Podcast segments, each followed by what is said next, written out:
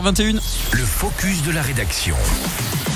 Le focus de la rédaction de Radio Mont Blanc, vous le savez, c'est tous les matins, c'est à 7h20 et on parle d'éco-responsabilité dans ce focus.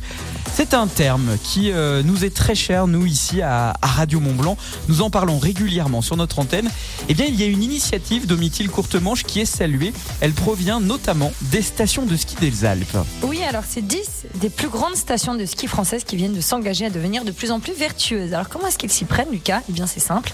L'objectif, c'est donc de réduire leur émission de carbone 80% d'ici 2030 et de compenser les 20% qui continueront d'être émis dans l'air grâce à des puits de carbone.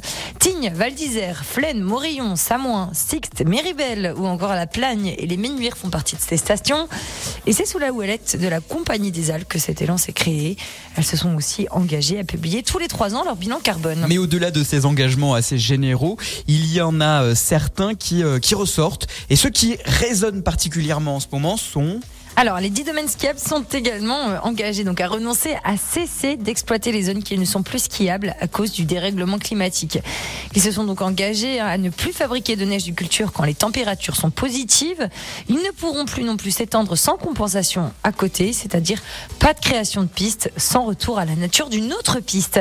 Et puis surtout, pas d'extension du domaine qui nécessite le recours à des engins de chantier. Plus de risque donc dans ces stations de voir des tractopelles s'attaquer à un glacier, comme on a pu le voir notamment à Zermatt hein, le mois dernier, une mesure qui avait fait quand même très très très polémique.